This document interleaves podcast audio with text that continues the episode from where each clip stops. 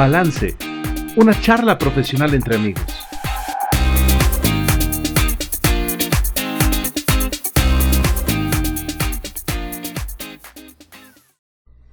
Hola, hola, ¿qué tal familia? Muy buenos días o tardes o noches o madrugadas, porque la gente nos escucha también de madrugada cuando no puede dormir. Si tienen eh, algún problema de insomnio, eh, ponte a lavar trastes. Te garantizo que no terminas el tercer día sin dormir ponte a hacer qué hacer y, vas a ver cómo el cansancio te vence. Este consejo te doy porque tu amigo el psicólogo soy. ¿Qué tal familia? Muy buen día. Estoy con el gustazo siempre de saludarlos, acompañado de mi buen amigo Frank y mi buena amiga Tania. Hoy estamos en nuestro sexto, sexto episodio ya de este podcast Balance, una charla profesional entre amigos. Y hoy nos toca hablar acerca de un tema que, es decir, he de decirles que fuera del aire estábamos platicando como esta parte de cómo, cómo iniciar el podcast y les dije, ay, yo me rifo porque corría el año del 2012 cuando la Organización Mundial de la Salud se aventó el tiro de decir que el ser humano era un ente bio, psico, socio, emocional. Y yo así como, no manches. O sea, ¿cómo crees? Yo había pensado que pues éramos materia, éramos psique, éramos emociones, pero cuando se aventó la parte emocional, la verdad es que para mí sí fue un trancazo. Te estoy hablando de hace ya casi 10 años, ¿no? O sea, estamos hablando de un eh, de un parteaguas bajo muchas circunstancias. Y, el primero que llegó a mi cabeza en ese entonces fue que yo todavía confundía la religión con la espiritualidad. Ya sé que no es lo mismo, estoy hablando hace 10 años, dame chance. En ese entonces, totalmente positivista de la UNAM, totalmente en el marco teórico, científico, comprobable y como Santo Tomás hasta no ver, no creer. Pues entonces sí estaba cañón pensar que la espiritualidad y la mamá de los pollitos, ¿no? Hoy en día, este mundo, esta ciudad del wellness, eh, a mí me parece que es tremendamente importante por una definición que he escuchado de varias personas que se dedican más como precisamente al, al orden de lo espiritual y dicen que ser espiritual básicamente es ser congruente, congruente, ¿no? Es decir, entre lo que piensas, dices y haces. Ojo, hace el bien sin mirar a quién. No es que diga, soy congruente porque le voy a romper los hocico a tal, ¿no? Y voy a ser muy espiritual. No, no, no, no, no. Y luego al rato van a decir, no, es que en balance me dijeron que les podía romper el hocico. No, no, no, no, mis caballeros no estamos diciendo eso. Lo que sí es que esta congruencia entre lo que decimos, pensamos y hacemos, en el orden voy a decir de lo bonito, se convierte en una espiritualidad. Ya si tú le quieres llamar Dios, Buda, Mahoma, Allah, Huitzilopochtli, Zeus, Kukulkan, Marduk, Ra, eh, universo, este arquitecto divino, fuente creadora, osito bimbo, quien quieras tú creer, youtuber, lo que sea, ese ya es como a quien va dirigida esta, esta canalización energética, ¿no? Pero la, la, espiritualidad, me parece que esa definición de ser congruente es la, la más perrona, la más perrona de todas, porque hace precisamente clic clic conmigo, ¿no? En el sentido de que, pues yo no le soy fiel a ningún sindicato, yo creo en un Dios y yo, para mí está bien llamarle Dios, yo le llamo que es un Dios pana, un Dios cuate, el, Dios de Espinosa, no sé si han tenido la oportunidad de leer esa discitación, pues una maravilla. Haz de cuenta que es un Big Brother, ¿no? Es un, Dios pana, cuate, que te da tus apes cuando la cagas y, te da tu, apapachadita cuando, cuando la armas, pero no se mete. ¿no? Bendito sea libre albedrío, ¿no? Y, creo que esta parte es muy importante porque, vamos, si ni Dios nos hace como robots, pues imagínate cuando tenemos ahí en problemas de pareja, que el jefe no me deja en paz, que los cuates no me dejan salir de la fiesta, no, ya sabes, todas esas cosas. Ya cuando me hice eh, como un poquito más hacia la medicina alternativa, que les he platicado en varias ocasiones, eh, se complementó muy padre por la situación energética, ¿no? Y, al final de, este episodio eh, les voy a compartir una recetita que me dieron que me pareció muy linda y al final del, podcast lo, lo, estaremos compartiendo. Y, bueno, eh, ahora en mi vida actual, esta espiritualidad se, se convive, se convierte, no sé cómo decirlo, es parte de la misma moneda. Te platico rapidísimo. como parte de mis especialidades, yo trabajo con una herramienta de trabajo llamada hipnosis. Y la hipnosis no es que te vayamos a hacer perro o que nos pases el número de la tarjeta. Tonicamo. Tonicamo. Tonicamo. Ah, extraño Tonicamo. Estás cansado. Y ahora vas a abrir los ojos y me vas a ver. Nada. Bueno, eso también es hipnosis, pero es de show y luego, luego les platico de eso. Pero la gente habla mucho acerca de la meditación. Y yo siempre les he dicho que para mí la hipnosis es una cara de la moneda y la meditación es la otra cara de la moneda. Neurobiológicamente, la sinapsis es muy parecida, es prácticamente idéntica entre lo que se hace en una meditación y lo que se hace en una hipnosis. La cosa es que como es más trend el llamarle meditación, pues bueno, pero llámale como quieras, pero es un íntimo contacto contigo. Y ahí es donde yo digo que nace la espiritualidad, ¿no? O sea, las nuevas generaciones se perdieron de esta chulada que era la, antena de conejo de las televisiones. No, espérate, la de subirte a la azotea y, moverle a la antena, eso era todo un ritual. Bueno, pero es que como Frank era rico y tenía, antena era, los jodidos teníamos una pinche antena, si bien nos iba del, mercado, ¿no? Tenías que moverte con ella. Pero, bueno, aparte de la, de la gente pudiente, como no es cierto, no le queda nada. pero yo nunca vi una antena. Tenía parabólica. ¿no? Ándale, parabólica que se ajustaba con un botón. bueno, no sé si ustedes recuerden, bueno, tú, Tania, que había que este, moverle la antena para la izquierda, para la derecha, acortarla, enderezarla, juntarla. Moverte. Hacer, hacer tocarla, hacer tierra. hacer tierra, para que te agarrara la señal. Bueno, a mí me parece que nuestro cuerpecito es la televisión. Me parece que la antena es nuestro Dios interno, nuestra deidad, nuestro, nuestro no sé, nuestra alma, no sé cómo quieras llamarle, pero digamos que es, ese, es esa cosa que conecta con algo más grande, que diría Lisa Simpson. No sé qué o quién es Dios, pero sé que es más grande que mamá y papá juntos, ¿no? Entonces, llámale como quieras, pero yo creo que eso es a través de lo que nos conectamos. Y entonces ese proceso en el que estamos, a mí me parece que es una triada muy chida entre lo biológico, entre lo espiritual y esta, este mundo de las de los dioses o de las deidades y para mí eso es ser espiritual.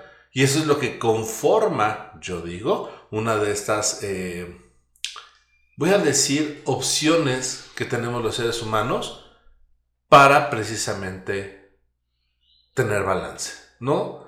Podernos comprar nuestros juguetitos, irnos de viaje, este, estrenar audífonos, yo qué sé, ¿no?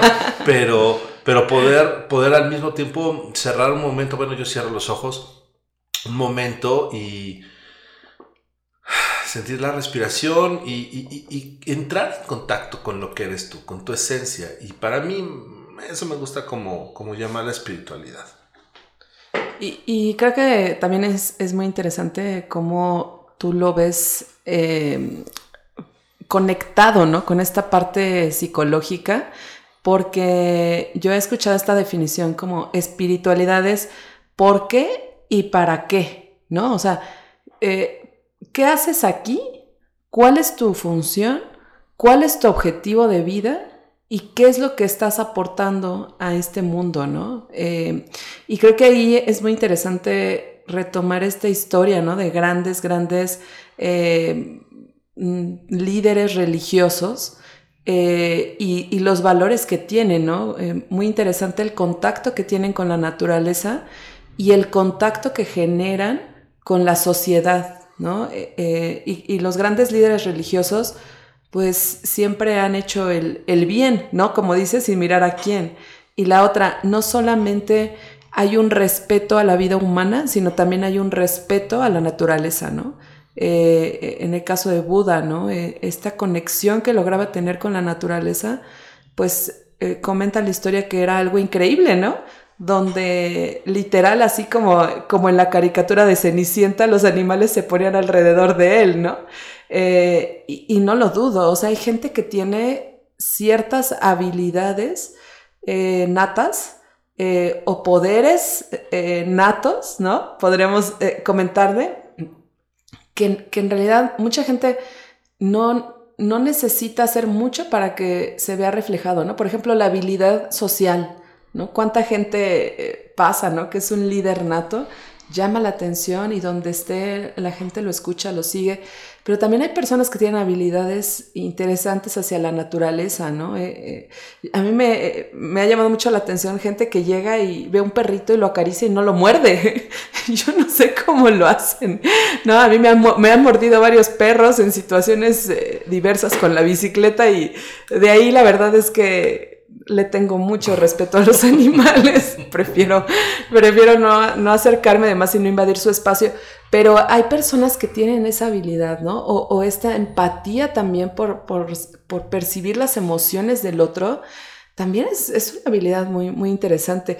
Y justo creo que es algo que también tenemos que retomar, ¿no? Que, que todas estas sociedades milenarias han logrado encontrar a través de, de la espiritualidad esa conexión, como bien dices, Josa, con tu propio cuerpo, con tu mente, con tu energía pero también hacer clic con la de otras otros seres humanos o otros seres vivientes. Y eso creo que es, lo, bonito, ¿no? O sea, cómo esta espiritualidad se ve reflejado en tu día a día y en lo que dejas, ¿no? Porque eh, estaba escuchando hace rato un video que, que, le mandé a Frank, muy bonito, de una marioneta que dice, algo que tienes que enseñarle a todos tus hijos, ¿no? Y decía, que te vas a morir, que él se va a morir, y que las personas que están a su alrededor van a morir, incluyendo a veces mascotas, ¿no? Que si llegan a tener. Y que es algo normal, porque es algo que es parte del proceso biológico de todo ser humano.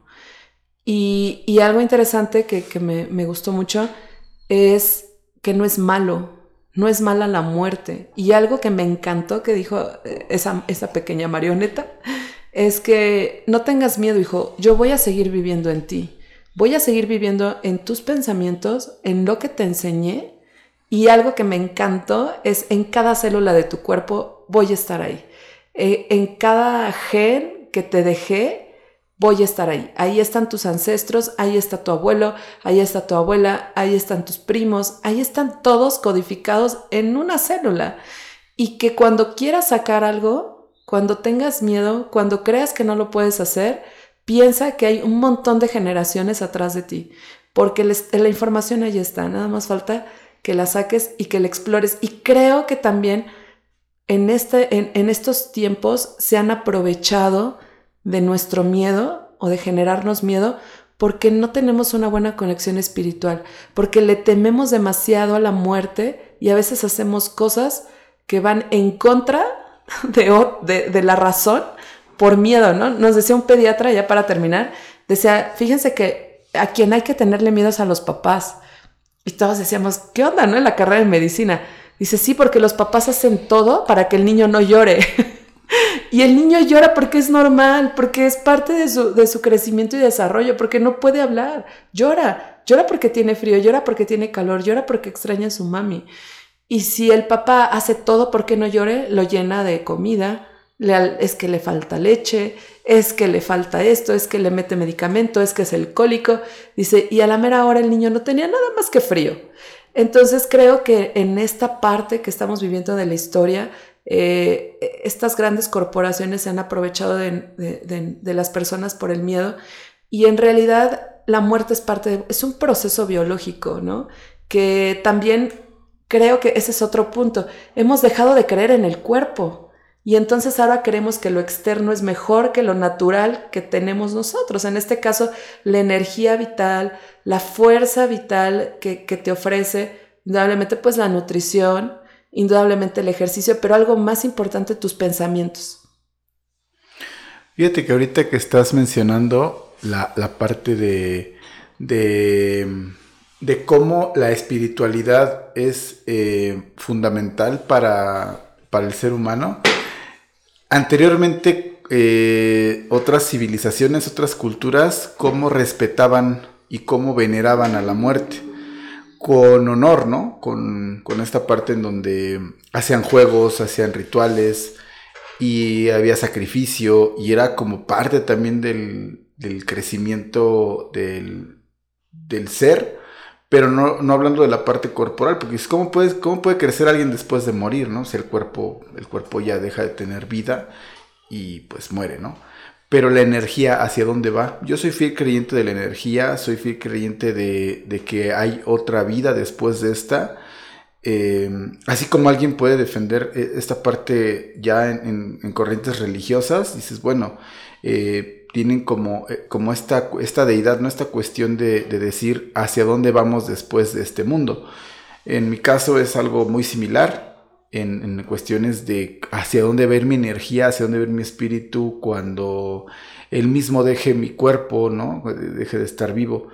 Y ahorita eso que estás mencionando, doctora, es bien importante por cómo vamos nosotros a transmitir esta importancia hacia otras generaciones. Pero lo más bonito es saber que no, no, no fuimos creados como, como de cero, ¿no? Más bien traemos ya ahí un, eh, una historia en genética, tenemos una historia en, en todo lo que nos ha antecedido, de dónde venimos y hacia dónde vamos, que eso es como, es como pasar una, una estafeta, como pasar este, este turno, ¿no? Ahorita es mi turno de estar educando a otros seres humanos, estarlos criando, estar conociendo y en su momento ellos también eh, eh, en una gran posibilidad van a tener esa oportunidad, ¿no? De transmitir todo este legado, toda esta mm, esencia que somos nosotros en este momento hacia otras generaciones. Pero aquí lo interesante es cómo también de alguna manera estamos generando esa conciencia, ¿no? Y que tal vez no, no se, no se mencionaba en, en otras, ah, por ejemplo, a mí nunca me lo mencionaron tal vez de esa manera, pero no hacía falta tal vez. ¿Por qué? Porque ahorita con lo que estás mencionando, hablando de cuestiones genéticas, cuestiones de, de todo lo que a veces nos... Es curioso porque yo tengo algunas conductas que, eh, o hábitos que a lo mejor no sabía por qué, ¿no? Desde el, el, cómo escribo yo, eso es algo bien curioso. El cómo escribo yo, así escribía mi abuela. Entonces mi abuela no me enseñó a escribir sino que simple y sencillamente por algo yo lo hago de la misma manera que la hace o la hacía mi abuela. Entonces, eh, y, me acuerdo mucho cuando mi mamá dijo, es que escribes igual que tu abuelita. Y yo dije, pero pues ¿cómo escribe ella? Y cuando la vi dije, bueno, manches, o sea, ¿cómo es posible si ella no me lo enseñó? Simplemente es algo que ya venía, ¿no? Ya venía de fábrica. Y es, es curioso, y ahorita es como identificarlo. Algunos, por ejemplo, mi hijo tiene algunos gestos de su abuelo expresiones y dices, ¿cómo, ¿cómo no? O sea, a pesar de que su abuelo no está, pero le dejó esa herencia. Y ahora es cómo nosotros estamos haciendo que nuestros hijos tengan esta conciencia hacia lo venidero. Y hablar de la muerte es hablar de crecer, ¿no? Pero también dándole un contexto que no atemorice, porque creo que eh, el, el simple hecho de escuchar la palabra muerte ya te genera te genera eh, algo, ¿no? Eh, te genera preocupación, te genera estrés, te genera dolor. Y yo eh, lo, que, lo, que considero es que a veces es, un, es una conducta un tanto egoísta el, no aceptarlo, ¿no? Porque nadie quiere sufrir, nadie quiere pasarla mal, todos tratamos de darle vuelta a, ese, a esa etapa o a ese sentimiento, a esa emoción de, de tener ese miedo. Entonces el, hablar o, normalizar un estado como la muerte, pues en nosotros no ha sido inculcado. Más bien es como mencionaba Tania, eh, tenle miedo, ¿no? Dale la vuelta a como dé lugar y nunca toques ese tema. O sea, de eso no se habla. En esta casa no se habla de la muerte y al contrario, es un día no voy a estar, pero voy a seguir ahí, ¿no? O sea, seres queridos que se han ido, qué bonito es a veces hablarles, ¿no? Como, como decirles cómo te sientes, y de alguna manera yo sí creo que nos estén escuchando, creo que están ahí, así como, no, no, no tanto como en la película de Ghost, pero creo que andan por ahí, ¿no? No quiero que, no quiero que tampoco se metan a mi cuerpo, ¿no? la de los ¿no? Sí, es, es como, como algo que sí está ahí, eh, se siente la energía de estas personas que vienen como a visitarnos y es bonito, ¿no? Entonces el, el explicarles y dejarles a nuestros hijos esa conciencia de que en algún punto el espíritu tiene que tomar otro rumbo es importante y, hacia dónde nos enfocamos, ¿no? Que nos dé esa paz, que nos dé meditar, ir a la iglesia, platicar con alguien, tomar un seminario. El, punto es estar equilibrado y lo que mencionaba Josafat al inicio, ¿no? Cómo antes no nos lo integraban y ahorita dentro de las esferas del wellness, dentro de, de, estas cuestiones en donde debemos de estar en equilibrio, en balance, también es fundamental la espiritualidad, hacia donde nuestro pensamiento, nuestra energía se va cuando buscamos esa paz, ¿no?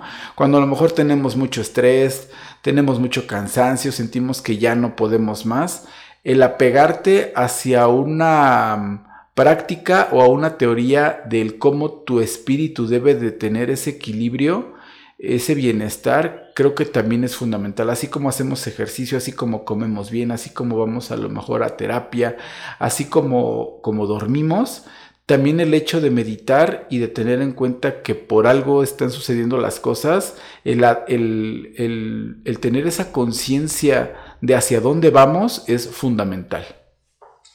Y me los imaginé haciéndole a la alfarería. ¡Oh, my love! Bueno, este derroche de talento de mi parte. qué feo canto, qué bueno que soy psicólogo, no cantante. Bueno, este. Ahorita que estaban diciendo de lo de la muerte, pienso que hay una definición que a mí me gusta mucho, o un comentario, un speech que me gusta mucho, que es: Te mueres una vez, pero vives un chorro, ¿no? Y, la muerte es parte de la vida, entonces eh, podemos hacer como la celebración de, de la vida una de las cosas que creo que nos podría funcionar eh, a nivel, voy a decir espiritual, como nuestro temita de hoy, es tener como bien claro cómo se siente aquello que estás haciendo. Y cómo se siente aquello que estás haciendo tiene que ver no solamente como lo que dijo Frank, que es lo heredado, sino también lo aprendido. Y con base en ello poder tener un, una sensación, es como una brújula. No sé si vieron esta película de Piratas del Caribe, donde Jack Sparrow traía una brújula. ¿Cuál de las 12 que sacaron? de, todas, cualquiera, la que tenga la brújula. Ah, ok, ya, sí, sí, ya, ya. ¿Se acuerdan para dónde apuntaba la brújula? Hacia el cielo, creo, ¿no? No. Ah. Ay, no solo recuerdo un, un lugar medio medio extraño donde había seres extraños. No, se apuntaba hacia un... Eso es Tepito. Saludos amigos del barrio Bravo. No, la, brújula de Jack, de Jack, Sparrow siempre apuntaba al Perla Negra. Ah. Pero cuando la tenía este William Thorner, apuntaba hacia Elizabeth. La ah. brújula siempre apuntaba hacia lo que más querías. Oh. Entonces, esta brújula interna es algo así siempre va a apuntar hacia donde tú quieres. La cosa es que a veces eso que quieres no es exactamente lo que creías que era lo que querías. Porque entre la conexión que hay entre tu inconsciente y tu consciente, ahí puede haber un, decía mi abuelita, del plato a la boca se cae la sopa. Y no es que se te caiga por güey, sino que se te cae por una razón.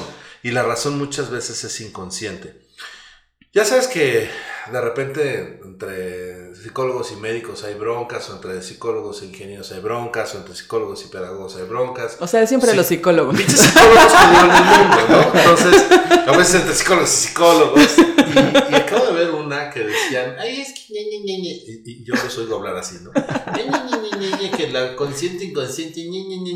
Pues sí, brother. O sea, yo te reto a que encuentres el archivo en el disco duro, que no te acuerdas cómo se llama, ni qué contenido tenía pero te acuerdas que es muy importante. A ver, encuéntralo en el hard disk, que eso es el cerebro, que eso es la mente inconsciente. ¿Por qué estoy hablando de esto? Ahorita voy a llegar para allá.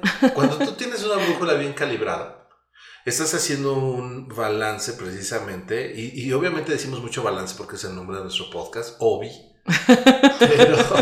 Pero, cuando tienes este, este, balance, sí, claro, eh, lo, que, lo que puedes tener es precisamente una brújula bien calibrada sabiendo qué es lo que quieres inconsciente y conscientemente. Entonces ya cuando el inconsciente y el consciente son panas y trabajan juntos y coworkean a, bien Agustín Lara, pues la verdad es que los resultados son mucho mejores y voy a decir más rápidos. Cuando a veces el consciente es, es el que está medio terco o el inconsciente es el que no quiere compartir como la información, de repente podemos tardarnos.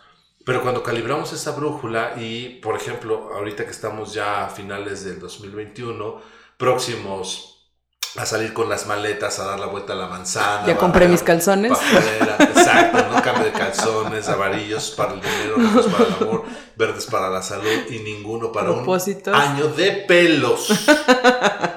Sí, si, usted, si, usted, quiere un año de pelos, no se ponga calzones. Y el que entendió, entendió. Y entonces, este, la cosa yo digo es que sí podemos utilizar el, el flujo energético. ¿A qué me refiero? Se nos suben las consultas iniciando enero. Sobre todo ustedes, ¿no? Quiero bajar de peso, me quiero poner fit, ahora sí, ahora sí de veras no voy a romper la dieta, ¿sabes? Pero eh, yo creo que si agarramos esa, esa como fuerza que, que, tiene que ver con la intención, que tiene que ver con las ganas, y le metemos este conocimiento personal propio tuyo de ti, conocer lo que verdaderamente quieres, lo que verdaderamente te llama la atención, lo que verdaderamente tu brújula te está indicando, pues esa es la esfera de la espiritualidad, donde el espiritual, insistimos, no es que te metas a la sinagoga, a la iglesia, al templo, o sí, pero al que dijo Jesús, que es el templo, que es tu cuerpecito, ¿no? Claro. Y entonces te haces caso a ti, entonces le haces caso a tus hijos, entonces te pones a hacer alfarería con, la pareja, y entonces eh, la sombra del amor, ¿no? Melodía desencadenada y todo lo demás.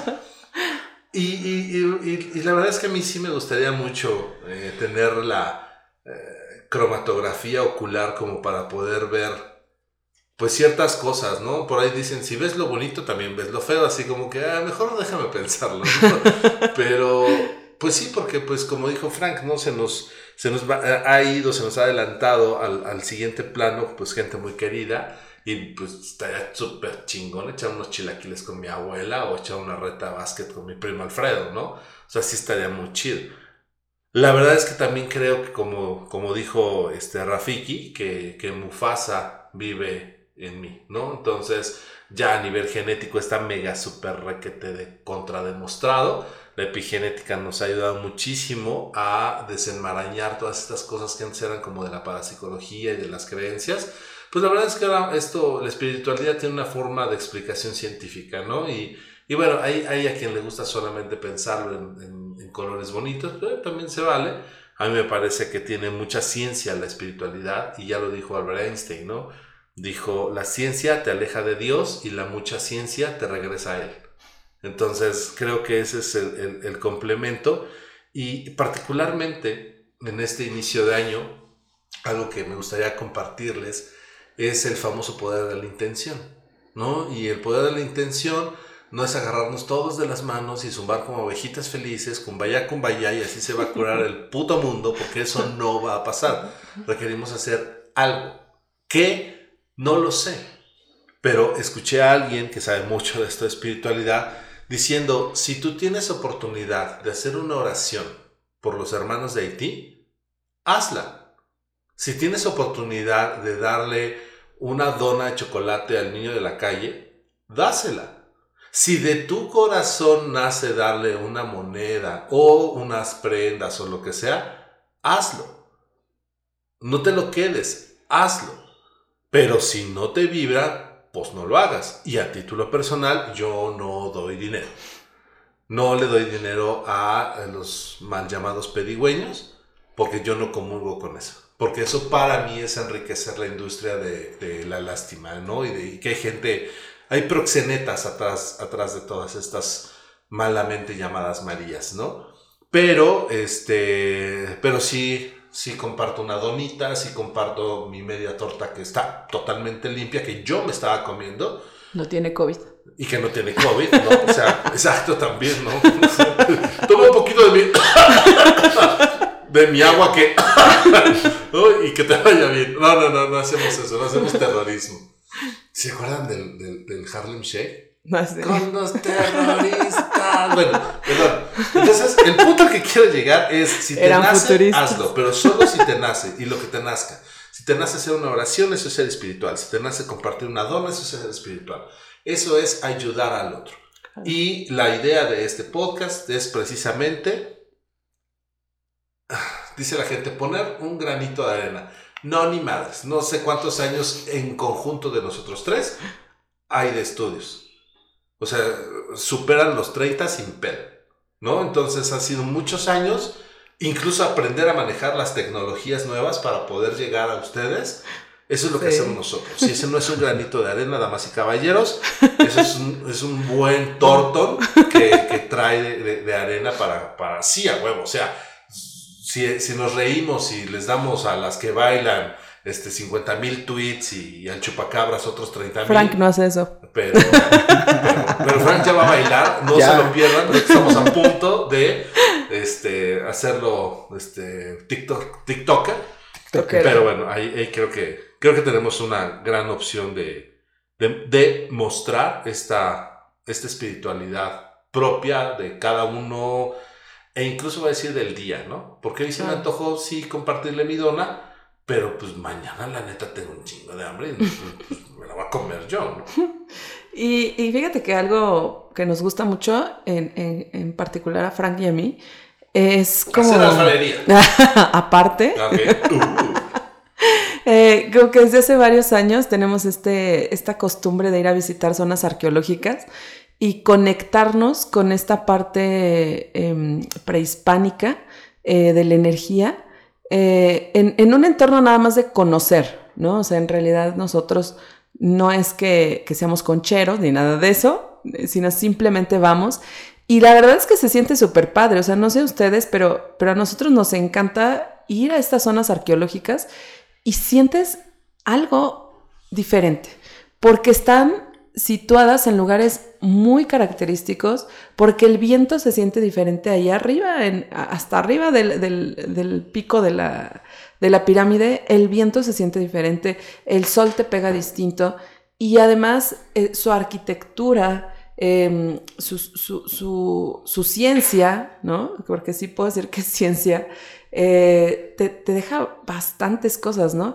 Y nos encanta porque siempre que vamos encontramos algo diferente.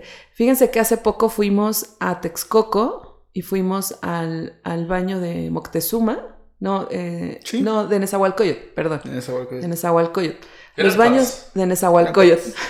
de su compa. Eh, y, y está increíble el lugar, ¿eh? Está súper, súper como abandonado en el sentido de que no hay como mucha información de cómo llegar, pero subes y es increíble. Hay una escalinata, subimos a la parte, eh, eh, pues de la parte más alta de, la estructura y, se veía increíble, ¿eh? se veían los montes, increíble. Y, justo, pues leyendo, comentaban que había un acueducto que venía desde Tlaxcala, cruzaba y llegaba a esa parte de Texcoco. ¿Cómo lo hicieron? No lo sé. Es increíble, ¿no? O sea, eh, eh, estaría increíble tener una máquina del tiempo y conocer cómo lo hicieron. Pero lo que sí me queda clarísimo es que esta parte de la conexión con la naturaleza, ellos la manejaban súper bien. Y la hemos olvidado, ¿no? Y, y lo peor de todo, por ejemplo, acá en Ixtapaluca, y nos van a- igual y nos censuran, pero ¿qué creen que, que se han perdido? Porque ahora, pues, eh, los asentamientos humanos han acabado con un montón de estructuras arqueológicas que teníamos. Y, creo que también esta parte de conocer tu historia, la historia de, de, de tu raza humana, la historia de tu pueblo, la historia de tu familia, la historia de tus ancestros, también es parte de esta espiritualidad porque te conecta con, con muchas, como dice Josa, con, con un montón de experiencias y un montón de sabiduría. Hace poquito, bueno, hace unos días acabo de ver a mi abuela, yo platicándole de temas innovadores, ¿no? Sobre una investigación que estoy haciendo. Y mi abuelita me voltea a ver y dice, hija, yo sé qué está pasando por esto y esto y esto. Y yo, ah, caray, mi abuelita tiene 80, y va a cumplir 81 años.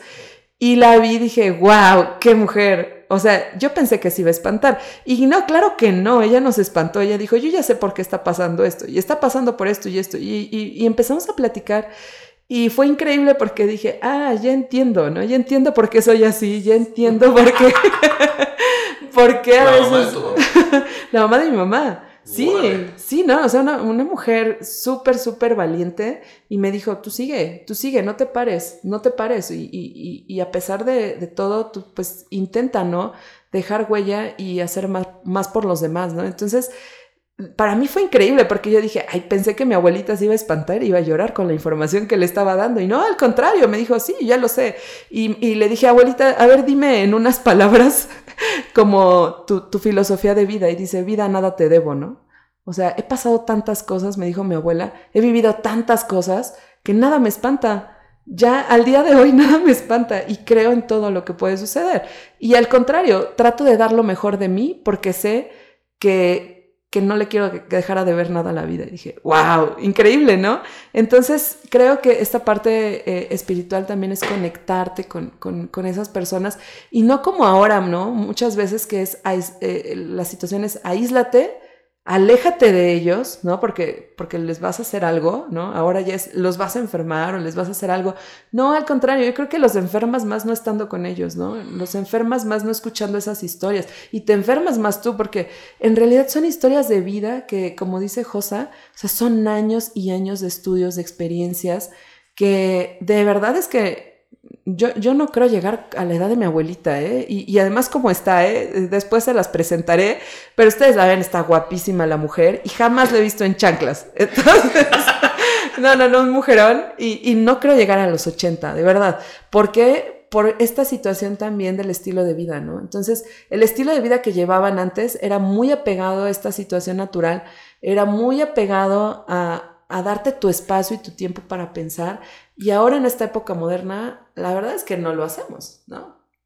Sí, el, ahorita lo que mencionabas, hablando de, de, estas cuestiones de cultura, de todo lo que, lo que tenemos la oportunidad de ver a lo largo de viajar por un país tan bonito como es México, que en ocasiones creo que eh, no, no volteamos a ver esa parte, ¿no? De, de todo lo que tenemos eh, que aprender, que conocer y que experimentar. Y es bien curioso porque llegamos a este lugar de una manera pues fortuita, no, no fue algo planeado, pero lo, lo más como que podríamos decir eh, preocupante es que no exista promoción hacia, hacia que ya generaciones actuales tengan esa, esa cultura, precisamente esos hábitos de asistir a estos lugares tan, tan majestuosos, porque de verdad el ir, el imaginarte cómo eran las cosas hace, hace algunos años eh, es, es, muy padre, ¿no? Así como podemos ir a algo más popular como Chichen Itza, como Tulum, como eh, Monte Albán, a lo mejor la estructura no es tan grande, pero no deja de ser importante. Y, e ir y conocer, el ver, valorar, es, es algo increíble y cómo nuestros antepasados eh, pues realizaban este tipo de, rituales, eh, cómo, no todo era como esta cuestión de llegar y ver que había ahí juegos, ¿no? O sea, si, vamos, por ejemplo, a Tajín, si vamos a Monte Albán, si vamos a Palenque, vemos mucho que haya sean juegos de pelota y todo, pero ahora ver cómo, cómo Nezahualcóyotl iba ahí a, pues, a bañarse, ¿no?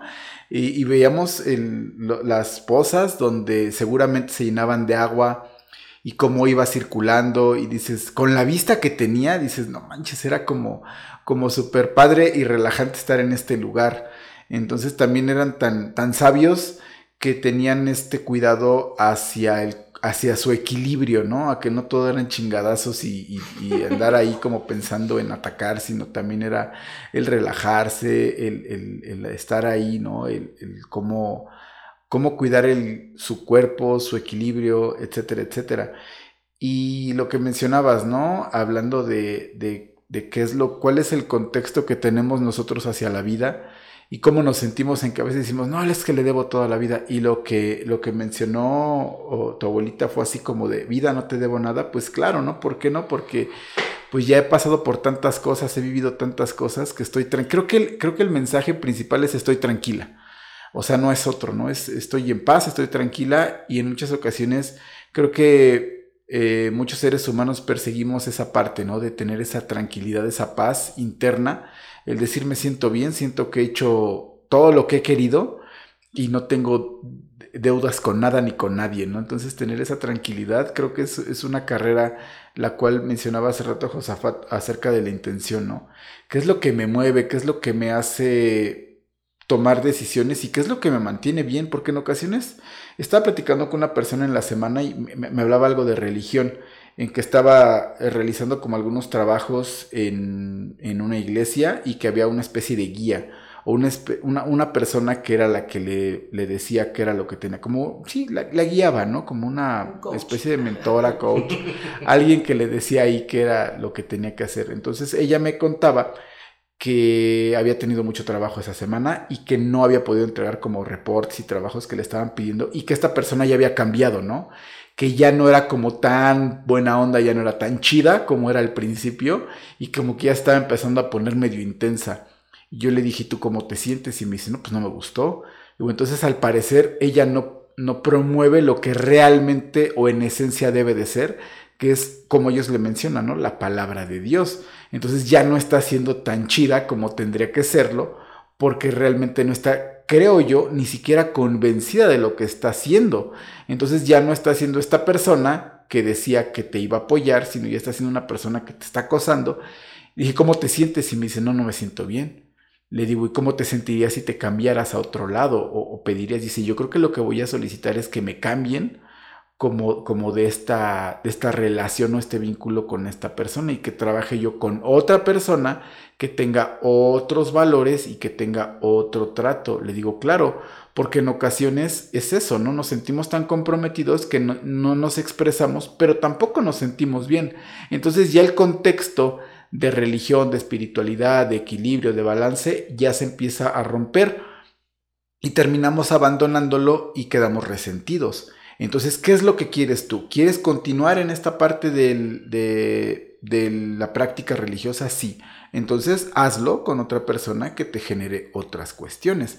Porque si esta persona te sigue generando conflicto, pues creo que vas a terminar eh, molesta con algo que ni siquiera debería de ser. Entonces, algo que mencionabas, Josafat, hace unos minutos era esto, ¿no? ¿Qué te, qué te mueve? ¿Cuál es tu... Y eso, yo aprendí una frase que me gustó mucho que decía, si quieres conocer tu verdadera intención, ve tus resultados, ¿no? Entonces, el, qué es lo que obtengo el día a día depende de mi intención. Si me levanto temprano, si me levanto tarde, si hago ejercicio, si como bien, si duermo, si platico con alguien acerca de mis emociones, si libero ese estrés que traigo atorado, porque a veces nos hace falta, ¿no? O sea, platicamos con alguien y nos surgen preguntas y palabras y rompemos en llanto. Y eso es como liberarte.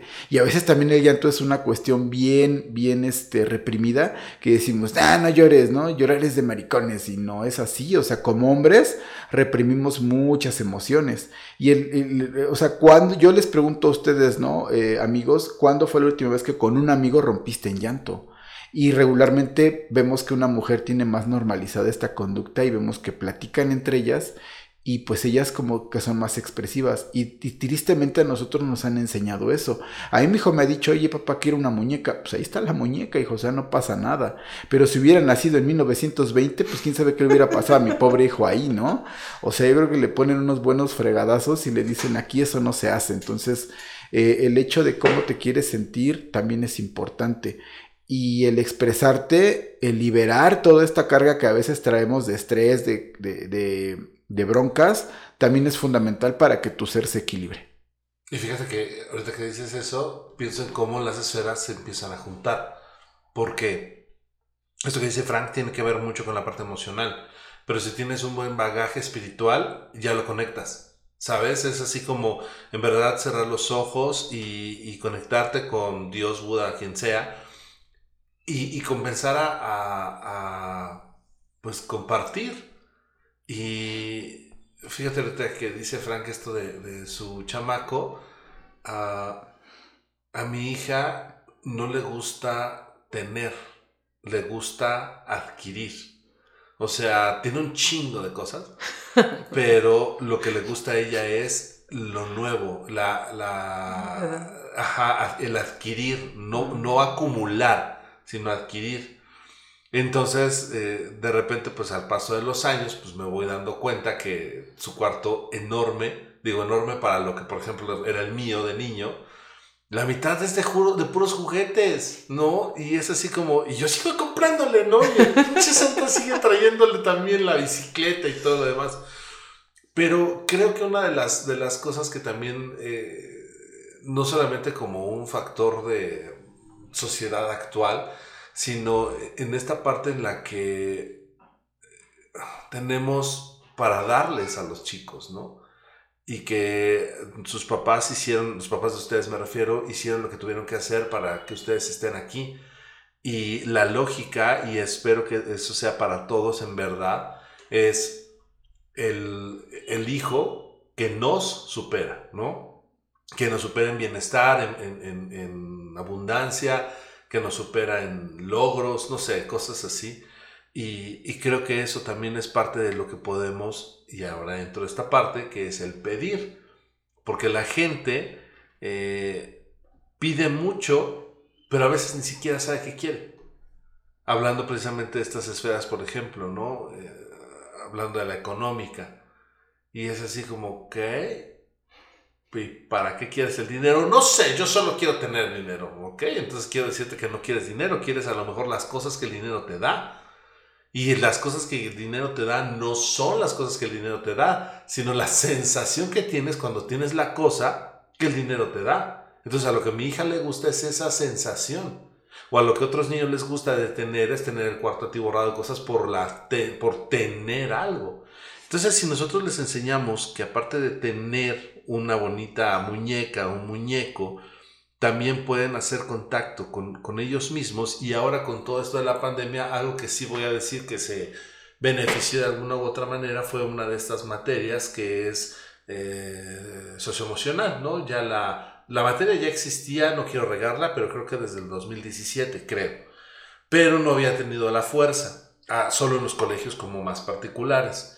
Y ahora ya los, los niños están recibiendo estas clases que de que las dé el maestro de matemáticas o el de química, que no se las den, pues, pues mejor que el de mate le lea tantito, ¿no? algo es algo. Sí, la verdad es que sí. Y, y ahorita pienso en, en, la planeación del siguiente año, en donde pues estén al, al, pendiente de, de, nuestras redes sociales, porque pues quiero, quiero brindar algo, ¿no? O sea, este podcast es parte de pues un proyecto de, de información pero a lo mejor algo más cercano, como un taller, como un workshop gratuito para la gente que nos esté escuchando, de demostrar una opción. No es la panacea, no es el hilo negro, pero sí es algo bastante equilibrado como para que la gente pueda tener una herramienta y ya así como familia se les está dando en bandeja de plata lo que muchos de nosotros no tuvimos. Entonces creo que sería muy padre, sobre todo para ti y tus nuevas generaciones, que le agregues esta parte espiritual, ¿no? Y que si tienes una religión, si crees en un Dios, si vas a, una sinagoga, a un templo, a una iglesia, pues le agregues el sentido a la oración. No, o sea, Padre nuestro que estás en los cielos, santificado sea tu nombre, o sea, no inventes, ¿no? ¿Cómo se lo aprenden? ¿Cómo le hacen? ¿Cómo le hacen? O las matemáticas también, ¿no? O sea, 5 por 1, 5, 5 por 2, 10 y ya porque no me sé todas. Pero sí creo que ya dándole sentido y explicándoles a los niños, integrando esta parte, que hace rato hablábamos de la muerte, pues hablemos también de la vida y cómo la vida al, al final se llama muerte, pero vives muchísimas más veces que mueres, ¿no? Entonces, sí creo, totalmente, sí, sí creo que si los niños, esta generación que tanto va a requerir esta parte, este equilibrio, este balance en todas sus esferas, pero sí creo que un punto muy voy a decir, bonito es el área espiritual. Digo, porque acá entre nos hacer dieta no está chido, ¿no? o sea, de repente con el psicólogo a que te diga, no manches, ¿cómo crees? No está tan chido, claro. ¿no? O sea, ahorrarle el 20% del sueldo, pues no está tan chido. Pero normalmente la parte espiritual siempre es linda. Normalmente la parte espiritual es como la parte más bonita, voy a decir, de las esferas del wellness. Porque siempre está como pintada de rosa, como bien trendy, como bien hipster, como bien buena onda, ya sabes, ¿no? Puñito buena onda. Y sí creo que tiene que ver con una con un puente de conexión de todas las esferas. Y una filosofía, ¿no? Creo que eso es algo interesante. O sea, ¿qué filosofía de vida vamos a emplear ante las circunstancias que estamos viviendo, ¿no? Eh, ante, ante el estrés, ante, ante el miedo, ante la ansiedad, ante la incertidumbre cómo lo abordas, ¿no? ¿Cómo, cómo lo entiendes? ¿Cómo lo bajas a, las siguientes generaciones? Porque si no lo sabemos hacer, como bien dices, entonces les estamos dando en la torre. Y algo importante es eh, creo que hay una delgada línea entre la ciencia y el dogma, una delgada línea entre la espiritualidad y quizás eh, esta, esta situación de, de, ser a lo mejor muy cerrados, ¿no? Eh, como todo en la vida, ¿no? Entre el bien y el mal. Aquí creo que lo interesante es que el bienestar te permite tener equilibrio y saber que todo, todo, todo puede verse desde diferentes áreas, ¿no? Eh, la ciencia, como bien lo mencionas, la ciencia también se está todo el tiempo, todo el tiempo se está preguntando cosas. Entonces, nunca, jamás va a ser un blanco. Porque entonces si lo ves desde otro enfoque puede ser distinto, ¿no? Es más, hasta los mismos colores, los mismos colores se ven diferentes en, en, una vista de humano, en una vista de perro, en una vista de gato, y se ve diferente eh, en, el planeta y se ve diferente en la luna, y entonces cambia.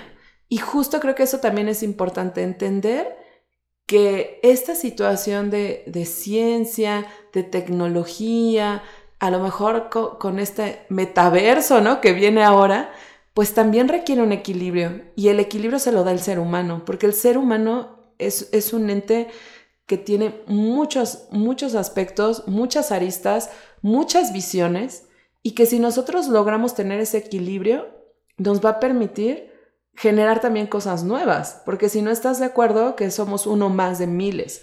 Y creo que ahí también entran tus valores, ¿no? En, este, en esta espiritualidad entran tus valores. Y yo te diría, si algo va en contra de tus valores, no lo hagas. No lo hagas, porque seguramente en algún momento, como decía Josafat, esa parte eh, que traes ahí adentro del inconsciente va a salir o no te va a dejar dormir. Esa es una realidad. Y si algo sale de tu corazón, hacerlo, hazlo. Porque hay cosas que salen por el simple hecho de ser humanos, ¿no? O sea, es como cuando alguien te da una sonrisa, le regresas una sonrisa y no sabes ni por qué, pero lo hiciste, porque es algo muy humano, es algo muy natural que tienes. Y creo que así hay muchos valores y muchas cosas que tiene el ser humano que son muy naturales y que a veces nada más es cuestión de dejarlas salir. Entonces yo te diría, déjalo salir, déjalo salir porque también te hace sentir bien, porque también te da paz, porque, porque también te da tranquilidad.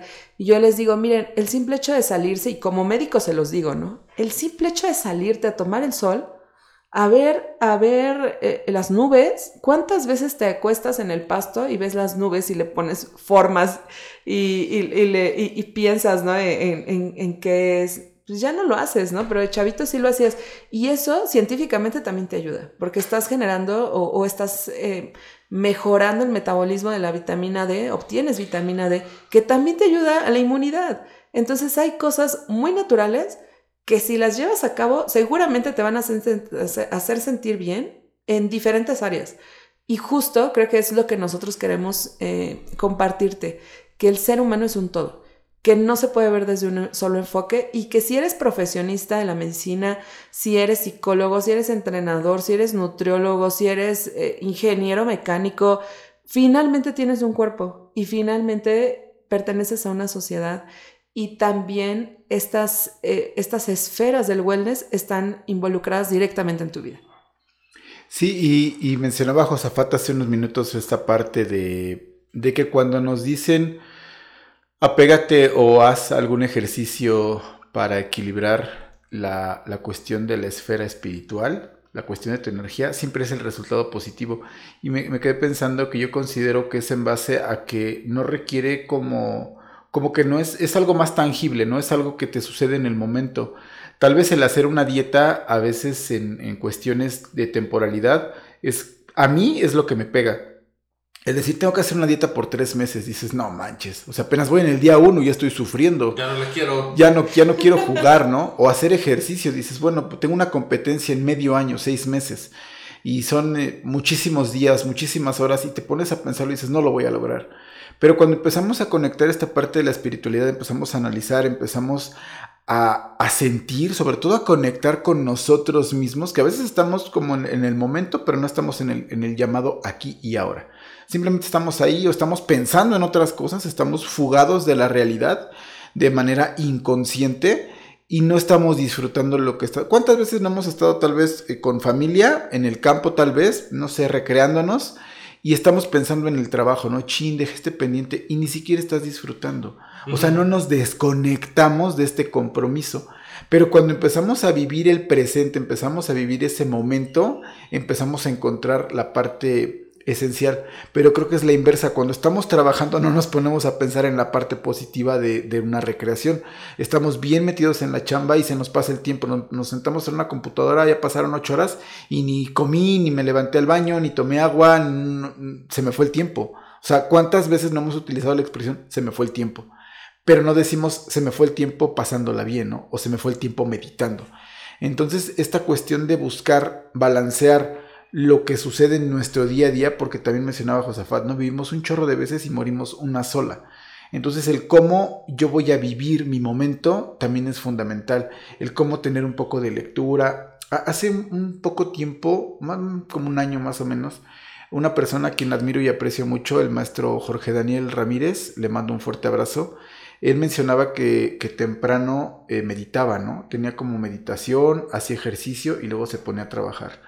Entonces son como prácticas ya, ya que tú vas eh, incluyendo en tu día a día y dices, bueno, qué, qué, qué, qué padre es tener el hábito de despertar y, y hacer esto, ¿no? O sea, te debe de dar un resultado bien positivo. Vuelvo a citar las palabras de Josafat, ¿no? Que todo es color de rosa, todo está bien padre y te equilibra, te ajusta es como si fueras con el fisioterapeuta y te alineara, ¿no? Te diera, te diera ahí una terapia. Te acomoda. Te acomoda, exactamente, te acomoda, ¿no? Que tú te autoacomodes todos los días, pues yo me imagino que es como dormir tus ocho horas, ¿no? Que ahorita ya con, con tantos compromisos dices, bueno, pues dichosos aquellos que duermen sus ocho o nueve horas al día, es, es, es estar muy padre.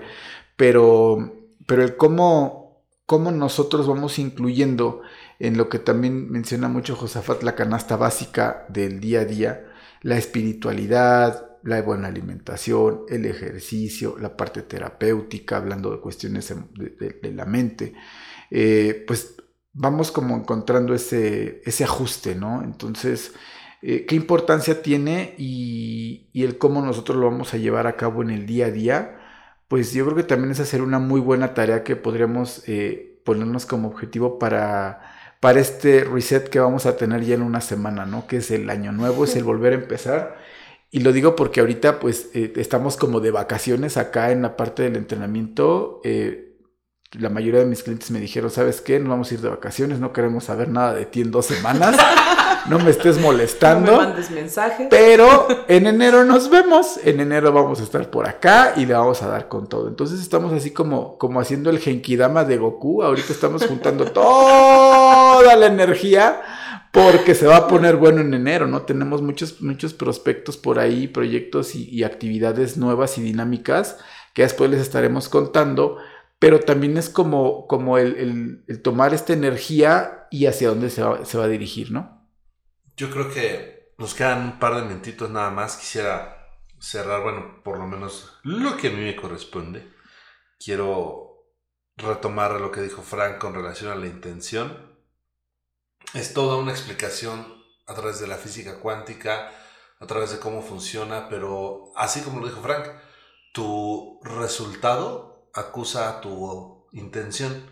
Entonces, ese dolor de cabeza que tienes es tu intención. Y que te hayas encontrado 100 pesos en la calle también es tu intención. Encontrar cómo opera la mente eh, está un poquito más cañón. Yo tengo, estaba haciendo el otro día cuentas. Básicamente no he parado desde, desde que entré a la carrera, pero la profesionalización en el 2004. Entonces, pues ya son 18 años de estar, ¿sí? Ay, güey, soy muy feo, 18 años. Madre mía. Bueno, pero. Ya pero, eres mayor de edad. Sí, ya, ya, ya, mi, ya En la sabiduría. Mi currículum ya es mayor de edad. Ah, me gustó. Entonces, sí creo que, que podemos equilibrarlo y creo esto que decía también Tania, si eres médico, ingeniero, mecánico, si eres eh, odontólogo, si eres barrendero, plomera, albañil, si eres lo que quiera que seas, eres un ser humano y estas esferas también están dentro de ti y, y pues bueno, si vienes a entrenar con Franco, a consulta con, con Tania conmigo, pues está súper chido porque estarías con la creme de la creme. Pero si no, pues sí atiéndete con otras personas, ¿no? O sea, no porque vengas a Nutem o a Jera, pero sí, por favor, hazte cargo. Claro. Porque sí creo que, que, como dijo Frank, ¿no? Este 2022 viene con las con las posibilidades que todos los años han tenido, pero creo que con una energía muy esperanzadora de toda la humanidad, como de estar bien, ¿no? Entonces hay que agarrar la ola, ¿no? Y, por eso la gente se va a surfear estos lugares donde agarran las olas más y mejor para que pueda hacer los trucos del surf más, más fácil. Igual creo que la, la ola energética nos puede, nos puede dar una gran experiencia o también nos puede revolcar, ¿no? Entonces, como dirían mis amigos gringos, puta tension. Sí, eh, pues bueno, igual invitarlos, creo que lo que, lo que dijiste, Josafat, me, me encanta. ¿Cómo ven si hacemos un live y hablamos de la intención y los propósitos? ¿Cómo ven?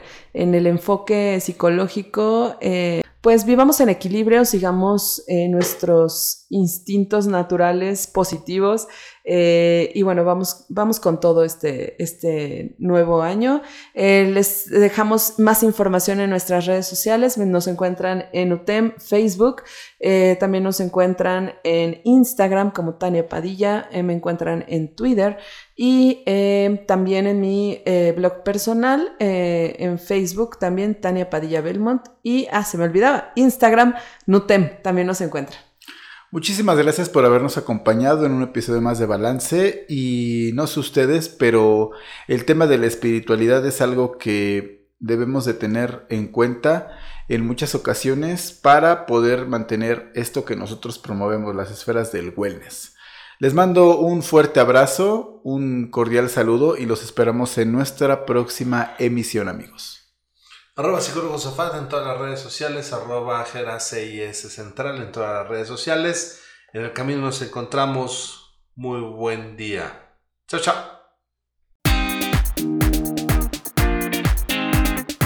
Balance. Una charla profesional entre amigos